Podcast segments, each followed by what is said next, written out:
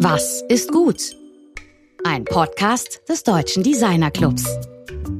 Es gibt viele Museen und natürlich gibt es auch eines für Werte, nämlich in Berlin.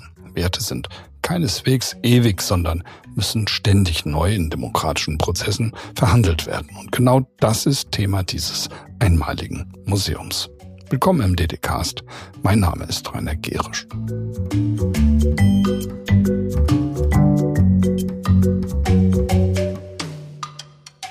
Bevor ich euch unseren heutigen Gast Jan Stassen vorstelle, möchte ich kurz auf eine Neuigkeit eingehen, die seit vergangenen Dienstag, den 12. September, offiziell ist und die auch sehr viel mit Werten und demokratischen Prozessen zu tun hat.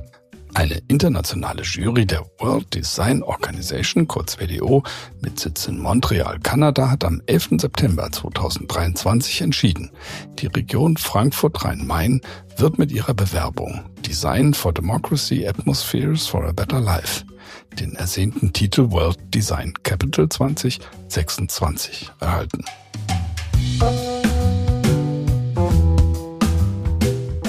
Wir haben hier im Podcast bereits mehrfach über diese Bewerbung berichtet und Gespräche dazu geführt. Unsere Folge 124 möchte ich deshalb noch einmal besonders zum Hören empfehlen. Matthias Wagner-K., Direktor des Museums für angewandte Kunst in Frankfurt am Main, ist einer der führenden Köpfe für diese Bewerbung und anlässlich des Tags der deutschen Einheit am 3.10.2022 hielt er in der Frankfurter Paulskirche eine Rede mit dem Titel Gestalten wir, wie wir leben wollen. Es ist ein bewegender Beitrag, den Matthias unverändert noch einmal für unsere Sendung eingesprochen hat und der sehr eindrücklich erklärt, was mit dem Motto der Bewerbung als World Design Capital gemeint ist.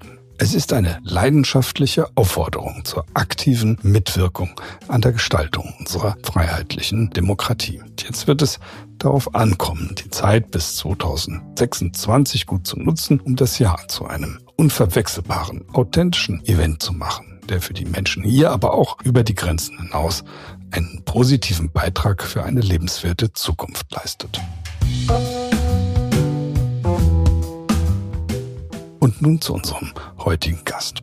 Zwischenmenschliche Kommunikation versteht Jan Stassen als ästhetische Ressource und er beschäftigt sich mit dem sogenannten Embodied Turn. Klingt schwierig, ja, aber er kann es sehr gut erklären, wie wir gleich hören werden. 2017 entstand der erste Prototyp seines Museums für Werte in Berlin. Das Ergebnis waren sogenannte immersive Dialogräume für die Stadtgesellschaft. Seine zweite partizipative Ausstellung mit Laura Ludwig entstand auf dem Kunstfestival Burning Man in der Wüste Nevadas. Und seitdem zieht das Konzept immer weitere Kreise. Der DDC hat Jan eingeladen, den Event zum Gestaltungswettbewerb Was ist gut, der kommende Woche am 22.09. in Frankfurt am Main stattfindet, zu unterstützen. Denn auch dabei geht es um die grundlegenden Wertefragen. Wie entwerfen wir wertschöpfende Dinge? Wie schaffen wir wertbasierte Lebenswelten und wie gestalten wir wertschätzende Inhalte? Mit Jan Stassen spricht nun mein Kollege Georg Christoph Bertsch.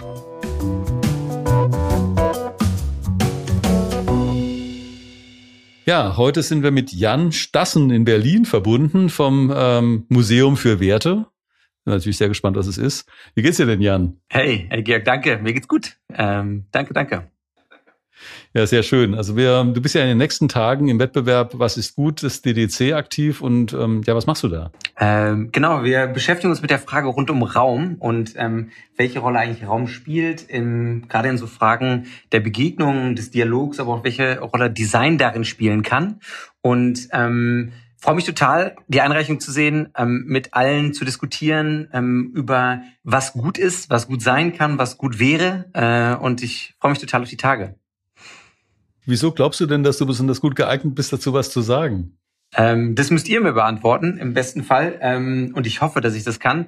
Neben meinem Hintergrund ähm, hat etwas damit zu tun, wie man Räume für Gesellschaft eigentlich gestaltet. Und zwar das Museum für Werte beschäftigt sich damit, mit der Frage, wie man eigentlich Begegnungsräume schaffen kann zu sehr intangiblen Dingen wie Werten oder auch zu anderen Themen, haben uns mit der Zeit auch so ein bisschen weiterentwickelt und fragen uns aber eigentlich immer, wie man das schafft, solchen schwierigen Themen und ähm, sehr schwierig greifbaren Momenten rund um des Zusammenlebens ähm, Räume dafür zu schaffen, Räume dafür zu kreieren.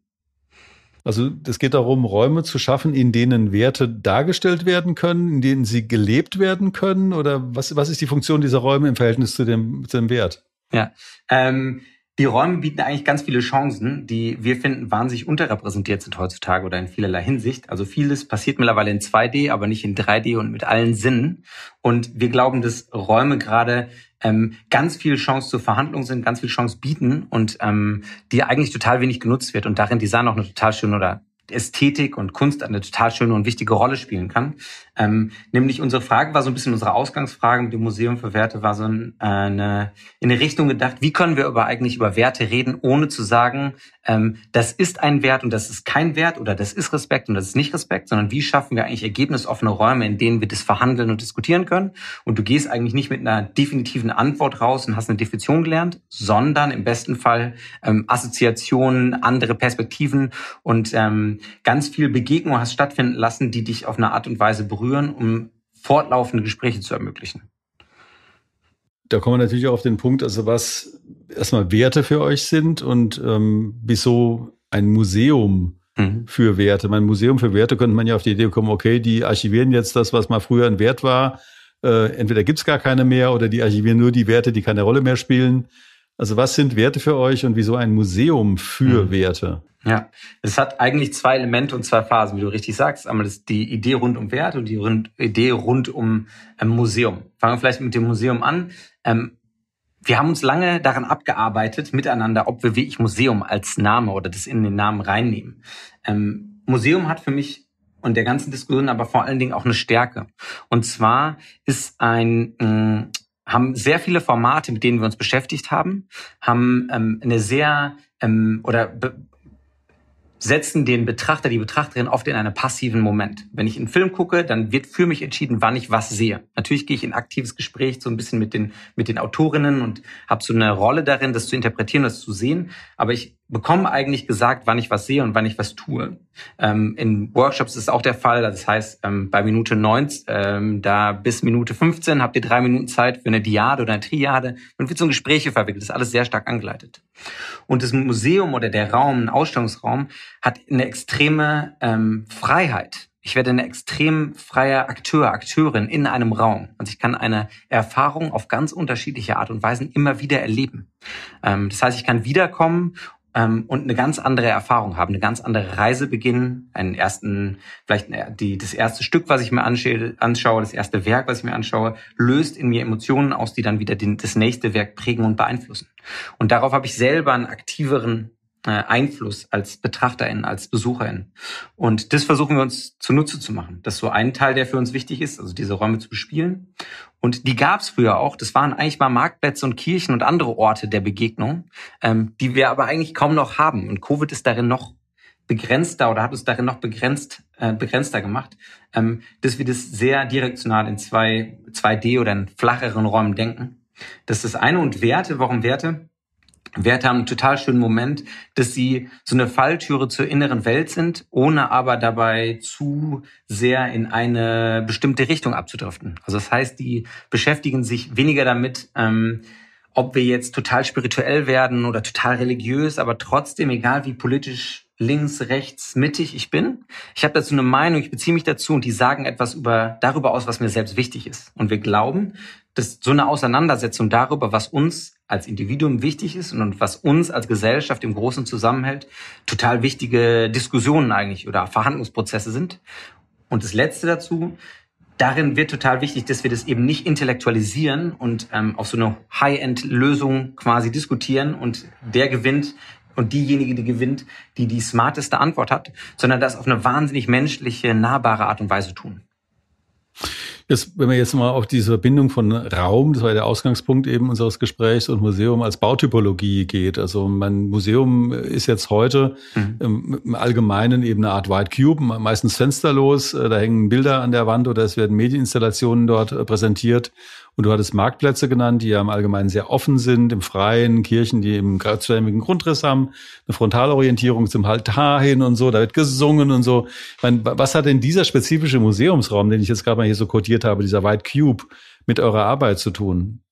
Erstmal relativ wenig, ähm, weil wir ein, auch eine andere Art haben, eigentlich zwischen äh, zwischen der Gesellschaft und KünstlerInnen und Design und ähm, Ästhetik eigentlich zu verhandeln. Also wir sagen so ein bisschen salopp, wir sind eine Mischung aus Jeansladen und Kloster.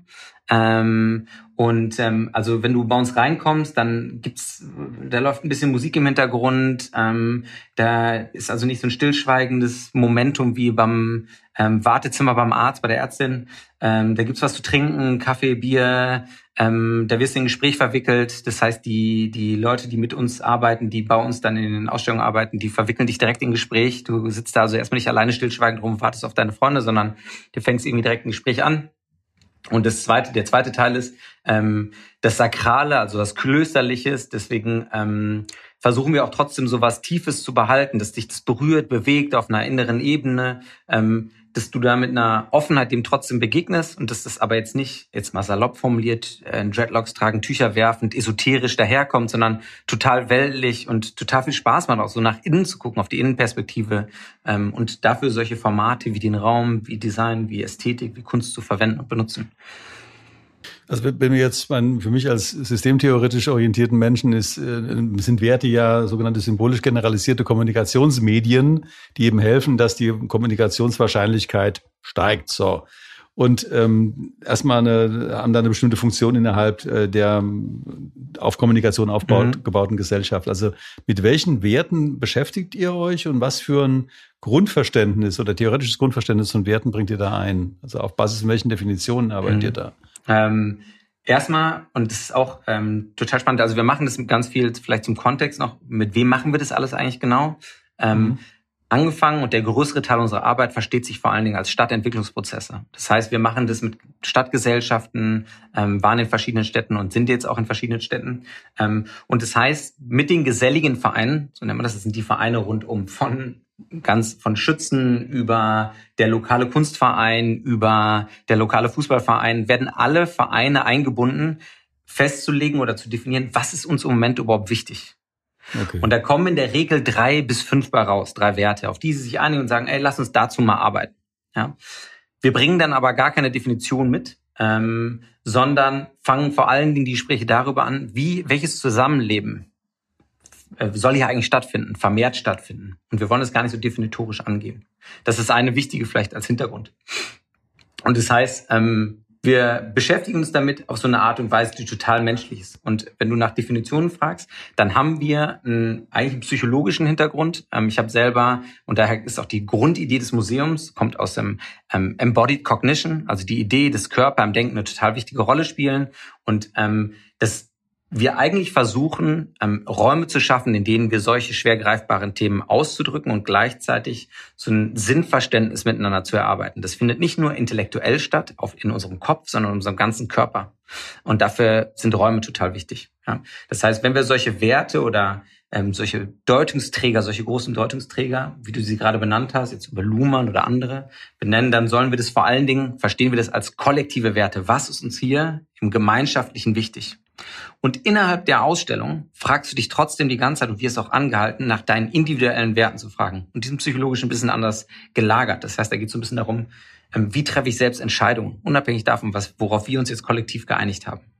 Ähm, und dieses Wechselspiel zwischen wer bin ich im Kontext der anderen, also wer bin ich und wie unterhalten wir uns kollektiv darüber, das versuchen wir zu erzeugen. Und diese, diese Kippfigur, dieses Hin und Her, ähm, ist total bewegend für die Menschen, weil die auf einmal feststellen, ey, ich ähm, werde hier definiert als eine, äh, meine Muttersprache ist Deutsch, ich heiße Jan mit Vornamen, ähm, das sind alles externe Charakteristika. Was mir selbst eigentlich hier drin wichtig?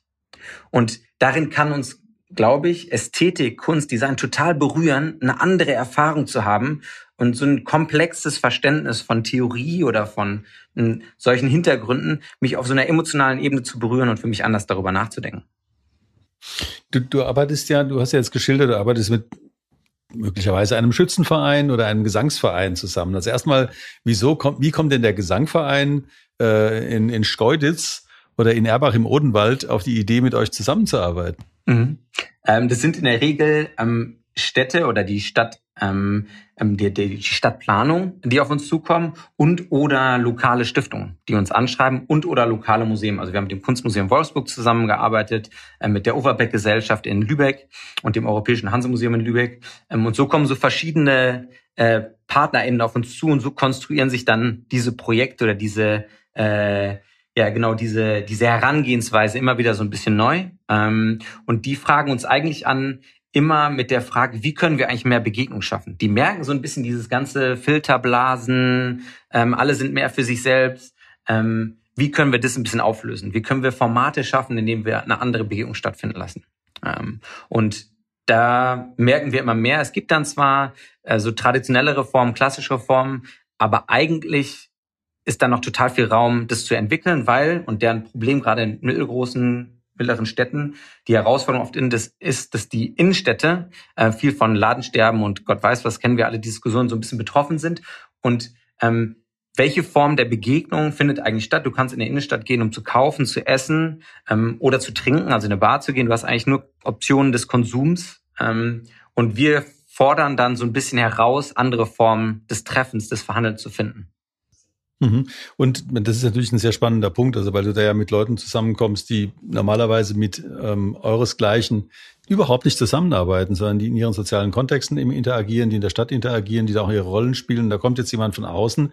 Aber als wer trittst du da auf? Also wir hatten das Thema dieses, als wer trete ich auf, immer wieder mit verschiedenen Designerinnen in Gesprächen über die Zusammenarbeit, zum Beispiel mit indigenen ähm, über die Zusammenarbeit mit äh, sozialen Randgruppen, also wo praktisch überhaupt kein Grundverständnis dafür da ist, was das eben für eine Methodik ist, was überhaupt der Beruf des Designers oder gegebenenfalls Psychologen sei. Also als wer stellst du dich denn da vor? Als Museumsdirektor oder? Mhm. Ja, die, das Problem haben wir definitiv auch immer noch. Ähm, die, die klassischere, sag ich mal, ähm, Museumswelt würde uns Gesellschaftskuratorinnen nennen. Okay. Ähm, ähm, wir sind aber mehr eine Initiative, ein Kollektiv, die dann so sehr zwischenmenschlich nahbar auftritt. Ähm, und aber auch, dazu muss ich auch mal sagen, wir werden da gar nicht so sichtbar. Also nur zum Verständnis, mhm. als wir in Lübeck waren zum Beispiel, da haben wir die, ähm, die St. Petri-Kirche äh, bespielt, die komplette Kirche. Und darin waren dann ganz viele Formate, die darin in dieser Ausstellung stattgefunden haben, nebst den Geschichten, die wir in Lübeck und Objekte, die wir in Lübeck gesammelt haben, zu werten. Gab es einen internationalen Künstler, Künstlerkollektiv, die da was ausgestellt haben, das abstrahiert haben. Und gleichzeitig haben eigene Vereine aus Lübeck, also der lokale Jazzverein, die Musikschule, äh, eine, ähm, eine Urban Sketching äh, Kollektiv, ähm, ein Writing Class aus Lübeck, die haben sich den Raum dann angeeignet über die Zeit und da selber sich haben drin stattfinden lassen und sich selber darin erzählt. Also wir treten da gar nicht so stark auf, sondern die Menschen selber. Also wir sind da gar nicht so eine Projektionsfläche. Also ihr habt, also das äh, nur zum Verständnis, also ihr habt praktisch einen Raum, also ihr habt, ihr habt irgendwie seid in irgendein Geschäftsverhältnis mit der Stadt Lübeck getreten und die Stadt Lübeck hat gesagt, dieser Raum könnte geeignet sein für dieses Format, das ihr gerne da durchführen wollt, dann nehmt ihr diesen Raum, also du hattest ja vorhin auch geschildert, mhm. welche Rolle der Raum im Sinne dieser Embodied Cognition, also dieses körperbasierten mhm. Verständnisses hat. Und dann bespielt ihr den Raum mit eigenen Interventionen und durch die Einladung von äh, Künstlergruppen und mhm. liege ich da richtig? Ja, ähm, klingt erstmal alles ein bisschen ähm, verworren. Die einfachste Form, das zu erzählen ist. Es gibt drei Teile, in denen wir das Ding, in denen wir Sachen aufbauen, in denen wir so Projekte aufbauen. Der erste Teil ist, dass wir mit den, mit der Gesellschaft in der Stadt, in der wir unterwegs sind und machen das mittlerweile auch mit Unternehmen, festlegen, was ist euch wichtig? Was, worüber wollt ihr jetzt mal die nächste Zeit reden? Die sind nicht final, die sind nicht final festgelegt, aber lasst uns mal über XYZ reden. In Lübeck waren das verschiedene Werte, unter anderem Respekt. Sagen wir jetzt mal ein Beispiel. Und haben dann in der, in der zweiten Phase ähm, über ganz viele verschiedene Interventionen Menschen über ihre Werte in Gespräche miteinander verwickelt. Das heißt, wir haben kleine äh, Guidelines, so kleine Designelemente entworfen, wie zum Beispiel Friseurinnen oder Barbetreiberinnen mit den Menschen, mit denen sie jeden Tag interagieren, über ihre Werte sprechen.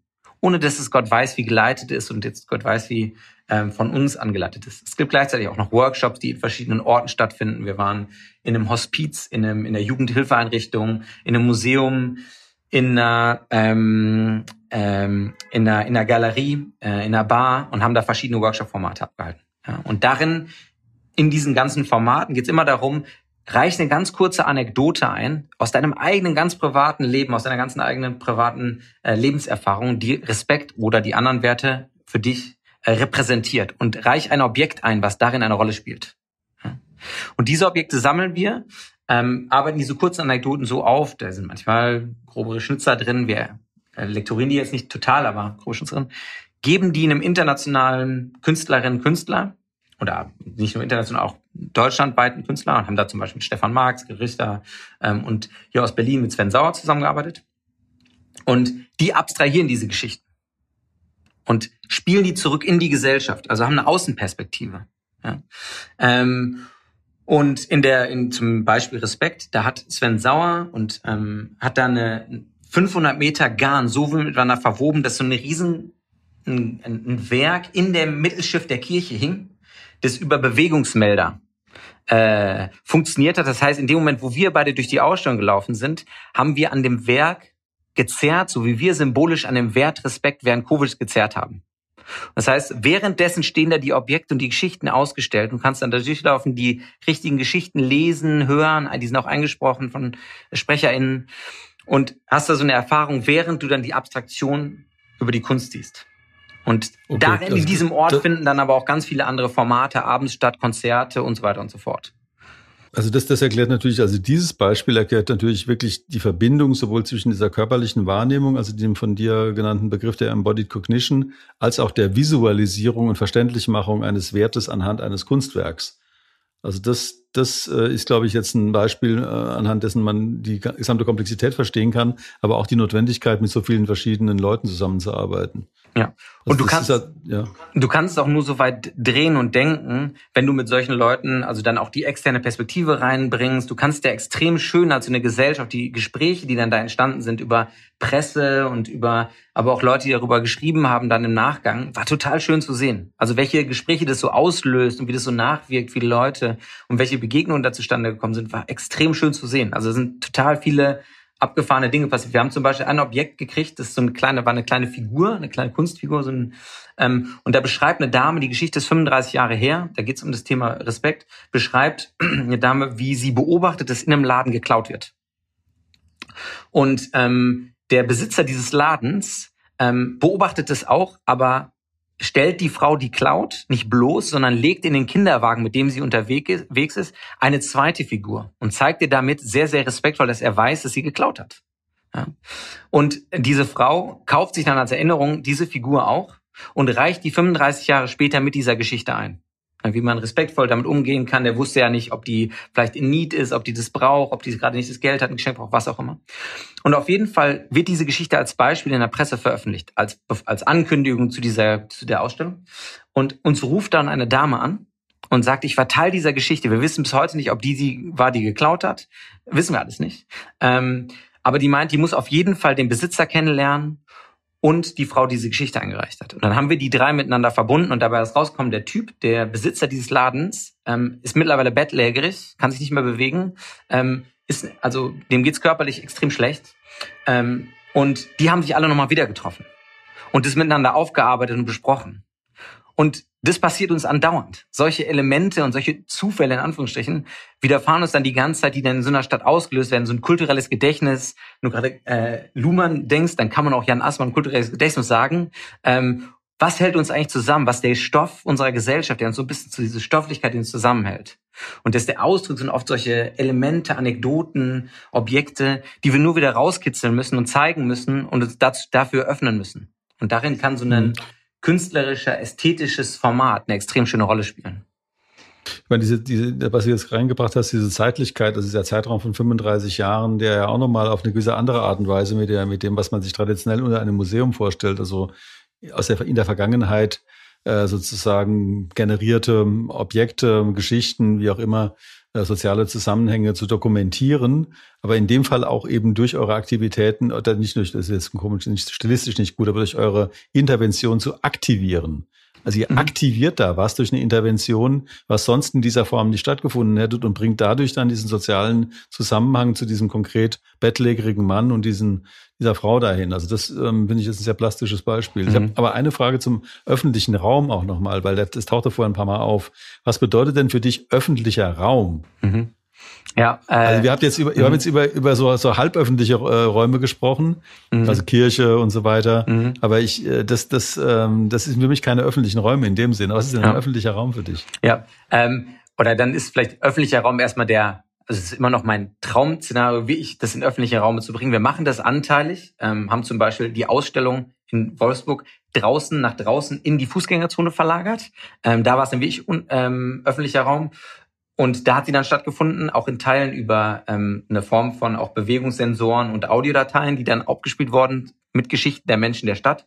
Ähm, aber das sind dann quasi äh, eigentlich so ähm, Third Spaces, ähm, ähm, die eigentlich zu solchen werden oder wir hoffen, dass sie sich angeeignet werden von der Gesellschaft. Wenn jetzt in Lübeck, das war dann ein Dreivierteljahr, waren das offene Orte. Das heißt, öffentlich meint dann vor allen Dingen, du kannst dich melden und sagen, ich würde ja gerne das machen, ich würde ja gerne auch meinen Kindergeburtstag feiern oder was auch immer. Und auf einmal eignet sich die Stadt so einen Raum an.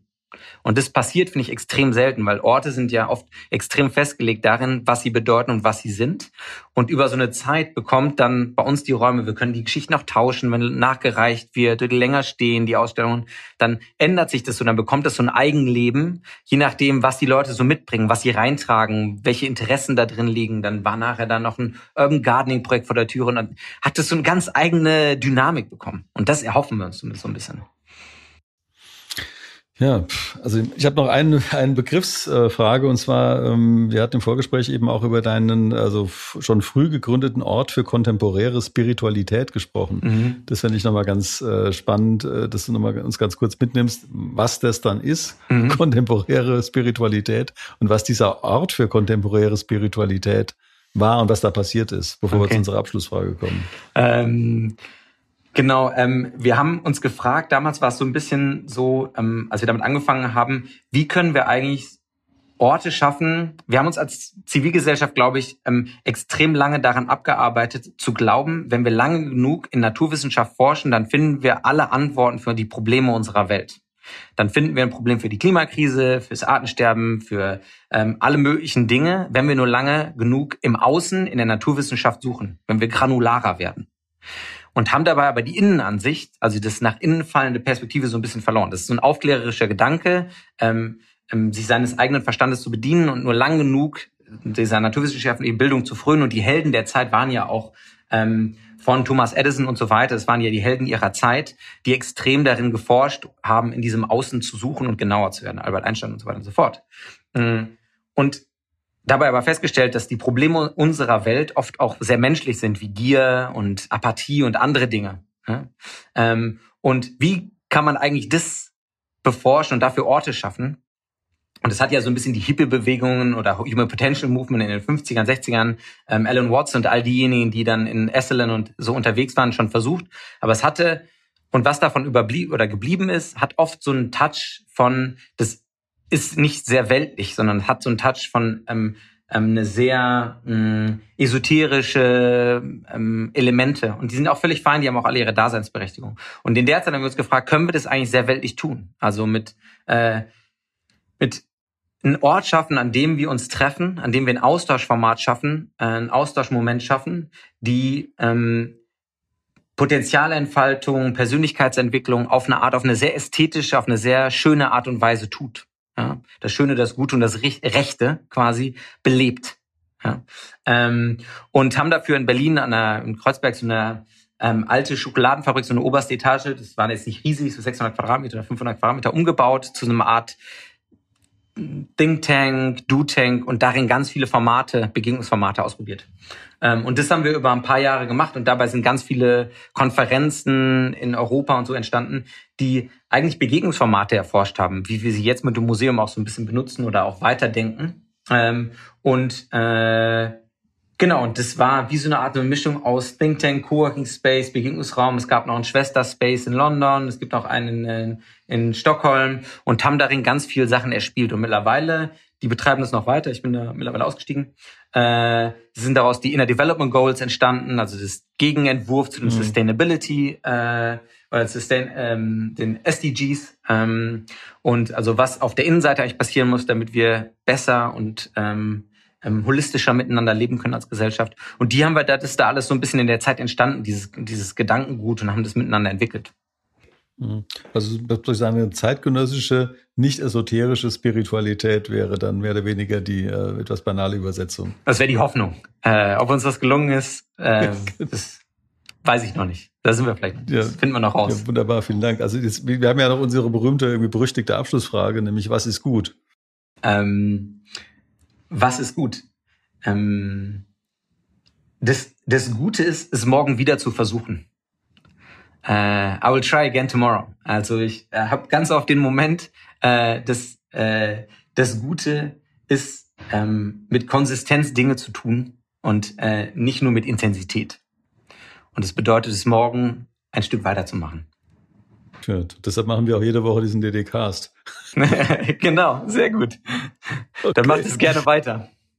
Ja, nee, also mal viel Spaß und Erfolg da auch mit dem, mit dem Wettbewerb. Und ähm, ja, wie gesagt, also wir sehen uns auf jeden Fall demnächst irgendwann mal. Ja, definitiv. Vielen Dank. Und äh, ich bin sehr gespannt. Ich freue mich sehr auf nächste Woche. Gut, mach's gut. Ciao. Ciao. Das war Jan im Gespräch mit Georg. Dass Design eine große Verantwortung für die Transformation der Gesellschaft hat, das dürfte inzwischen immer deutlicher werden. Wie dies mit Werten zusammenhängt und was Werte heute überhaupt sind, hat Jan sehr gut erklärt. Eigentlich war für diese Folge das Gespräch mit dem kenianischen Kreativdirektor und Kulturarbeiter Sani Dolat vorgesehen. Aus technischen Gründen mussten wir das aber auf die übernächste Folge verschieben. Wir bitten dafür um euer Verständnis. In der kommenden Woche sprechen wir dann zunächst mit Annabel von Reutern. Ihr Unternehmen Concula ist einer der deutschen Protagonisten im Bereich Material Recycling in der Bauwirtschaft. Nicht abreißen, umbauen also ist ihre Devise. Wir wünschen euch, wie immer an dieser Stelle, alles Gute und vor allem eine kreative Woche. Eure DDcast-Redaktion.